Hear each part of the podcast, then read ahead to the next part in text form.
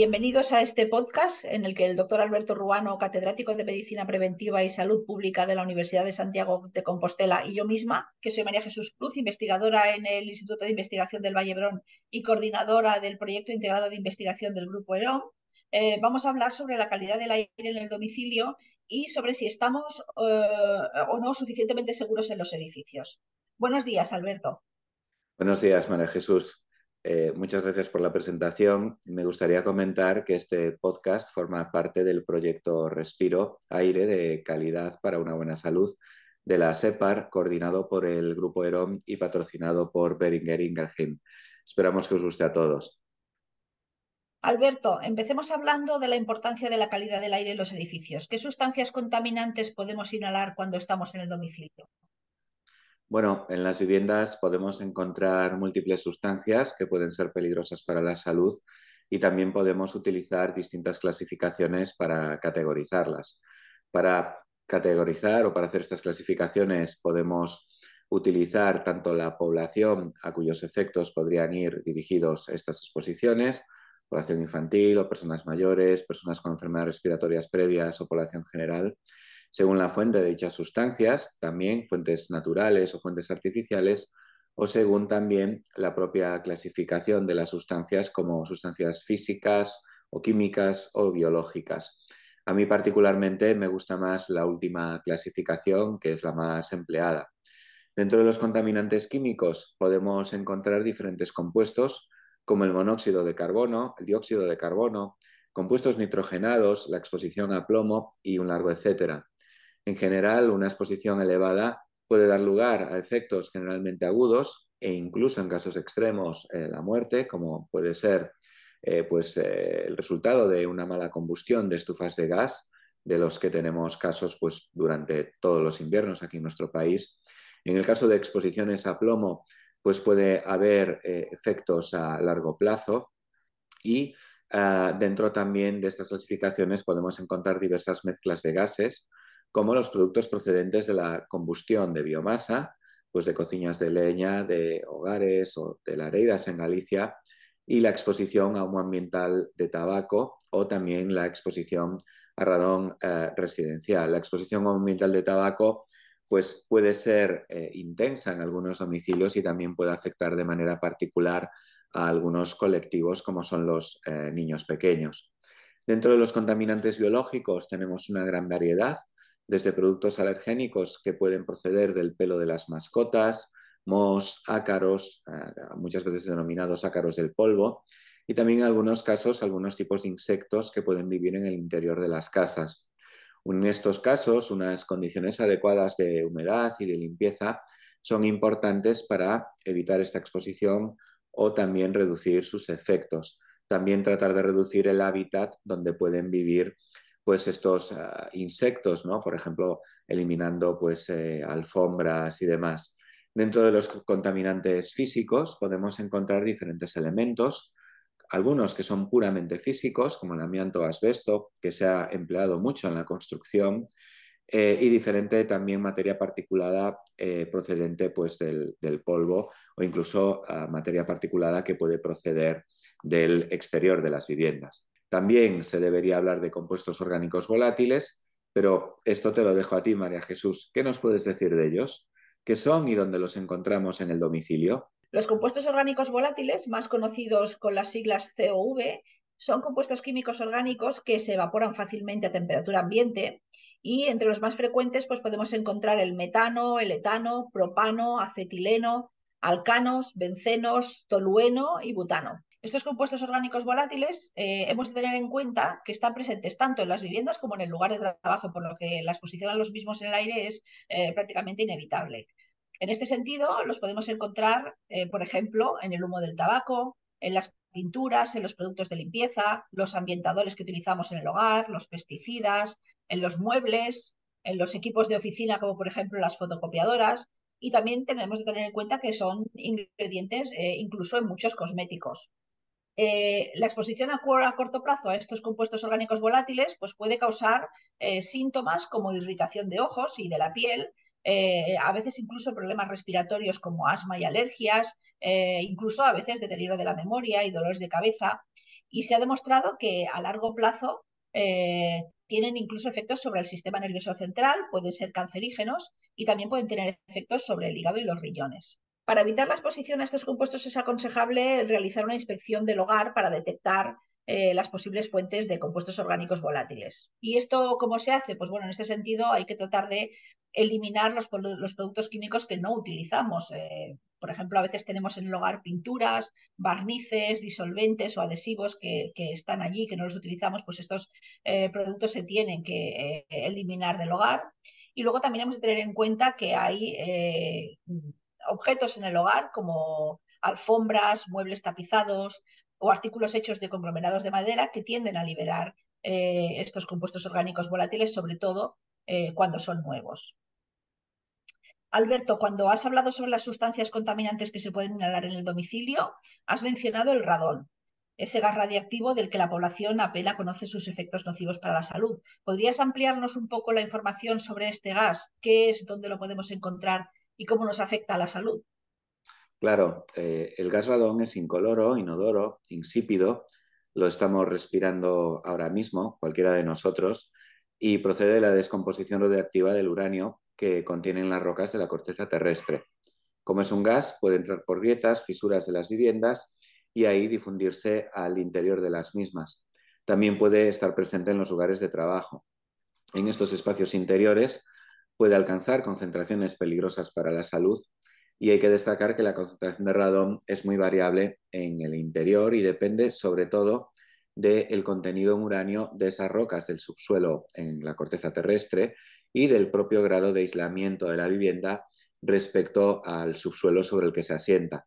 El radón es un gas radioactivo que al descomponerse emite radiación alfa, exponiendo un bombardeo radiactivo todo el árbol pulmonar durante un periodo de tiempo que puede ser prolongado. El radón produce cáncer de pulmón. Así, pues lo dice la Organización Mundial de la Salud y la Agencia de Protección Ambiental norteamericana, pero ya desde hace más de 30 años. En la actualidad, todas las viviendas nuevas en España deben ser construidas a prueba de radón y su concentración, tanto en las viviendas como en el ámbito laboral, no puede exceder los 300 becquerelios por metro cúbico. Aquí hay que destacar que se ha estimado que la mortalidad por cáncer de pulmón debido a la exposición a radón en España pues podría rondar en torno al 4% de todos los fallecimientos por cáncer pulmonar. Gracias, Alberto, muy interesante.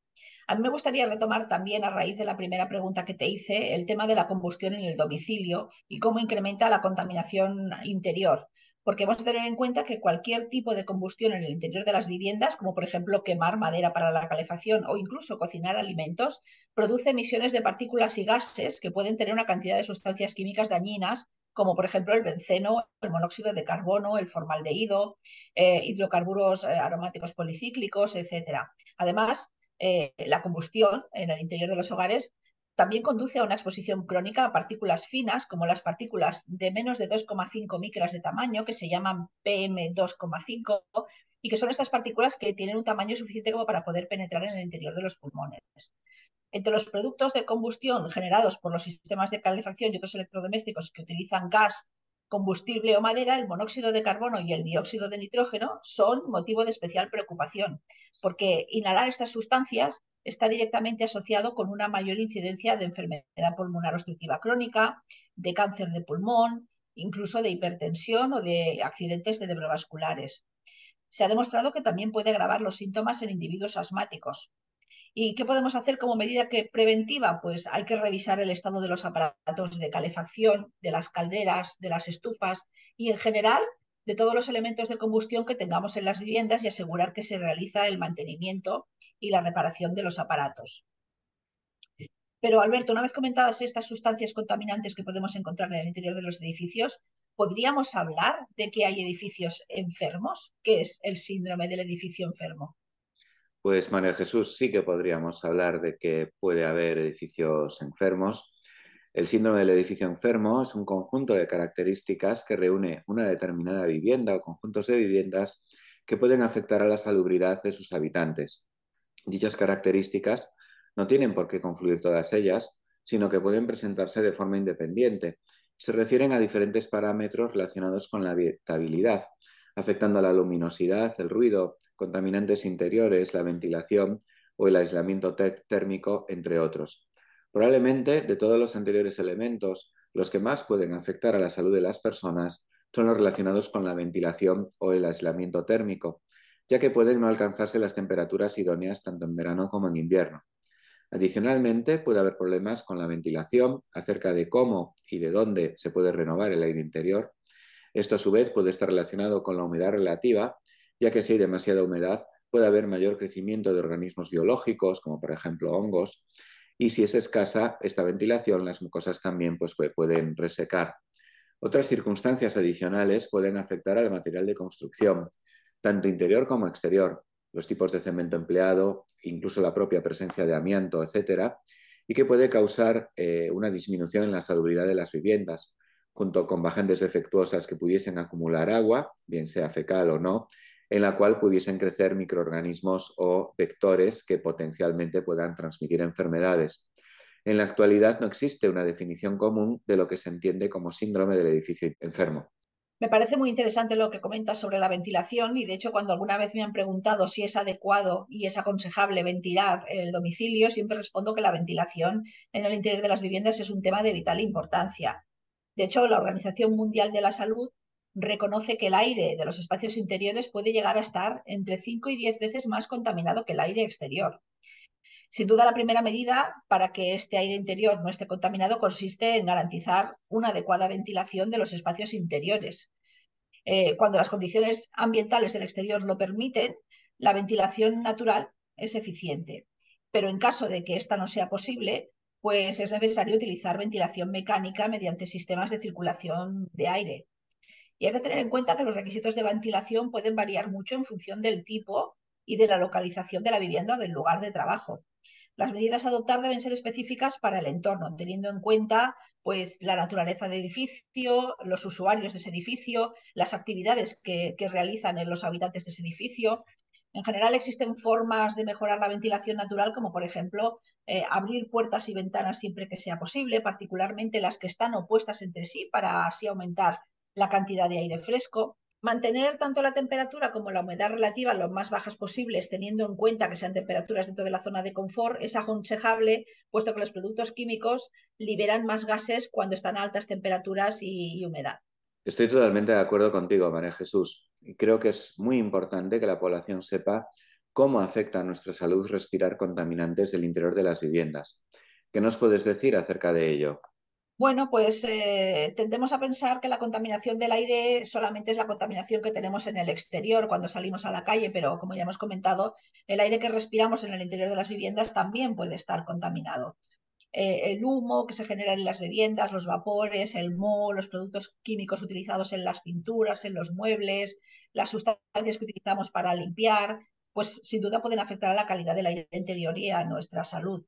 De hecho, diversos estudios sugieren que las concentraciones de contaminantes en el interior de las viviendas están aumentando, sobre todo impulsadas porque cada vez utilizamos más productos químicos, eh, por ejemplo, productos de limpieza del hogar y porque tenemos una ventilación a veces que es inadecuada. Tendemos a, a tener las viviendas con una temperatura muy alta, con una alta humedad. Hemos de tener en cuenta que el ser humano pasamos una parte considerable de nuestro tiempo respirando el aire de espacios cerrados, por lo que los contaminantes en el interior de las viviendas y en el lugar de trabajo constituyen un importante factor de riesgo para nuestra salud. De hecho, la exposición tanto a largo como a corto plazo a la contaminación del aire de la vivienda tiene un impacto negativo en la salud. La exposición a, a corto plazo puede generar, como ya he comentado anteriormente, irritación de ojos, de nariz y de garganta, pero a veces también podemos notar mareos, dolor de cabeza, pérdida de coordinación, incluso a veces náuseas.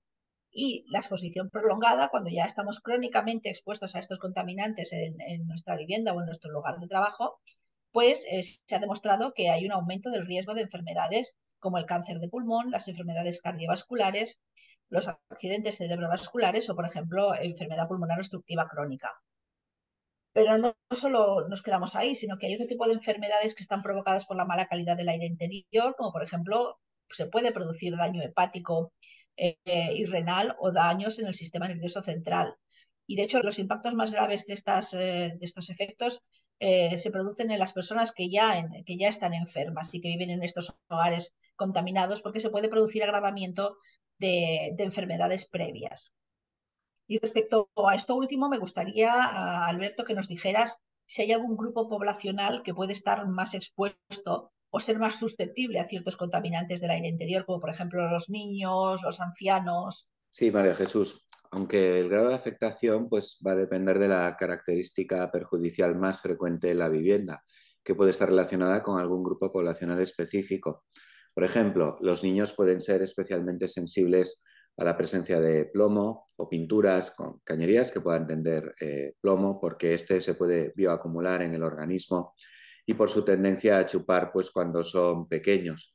En el caso de las personas con alergias o enfermedades respiratorias como los asmáticos, pues la presencia de polvo en suspensión, en las propias alfombras, los ácaros del polvo, la ventilación deficiente, pueden hacer muy posible el desencadenamiento de brotes asociados a condiciones variables de estos elementos.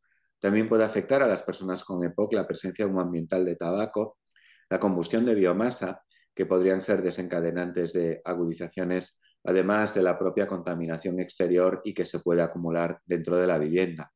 En las personas mayores, todos estos elementos pueden suponer también un agravamiento de sus enfermedades crónicas, si las tuviesen, o incluso una mayor aparición de gripe o catarro cuando una vivienda está mal aislada y las condiciones interiores hacen que las temperaturas alcanzadas pues, sean bajas.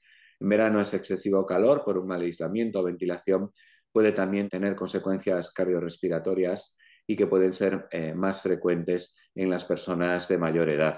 Muchas gracias, Alberto.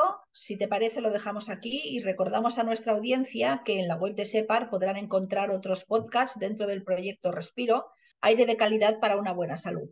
Así como una infografía relacionada con cada uno de ellos. Gracias a ti, María Jesús, y a todos los que nos habéis escuchado.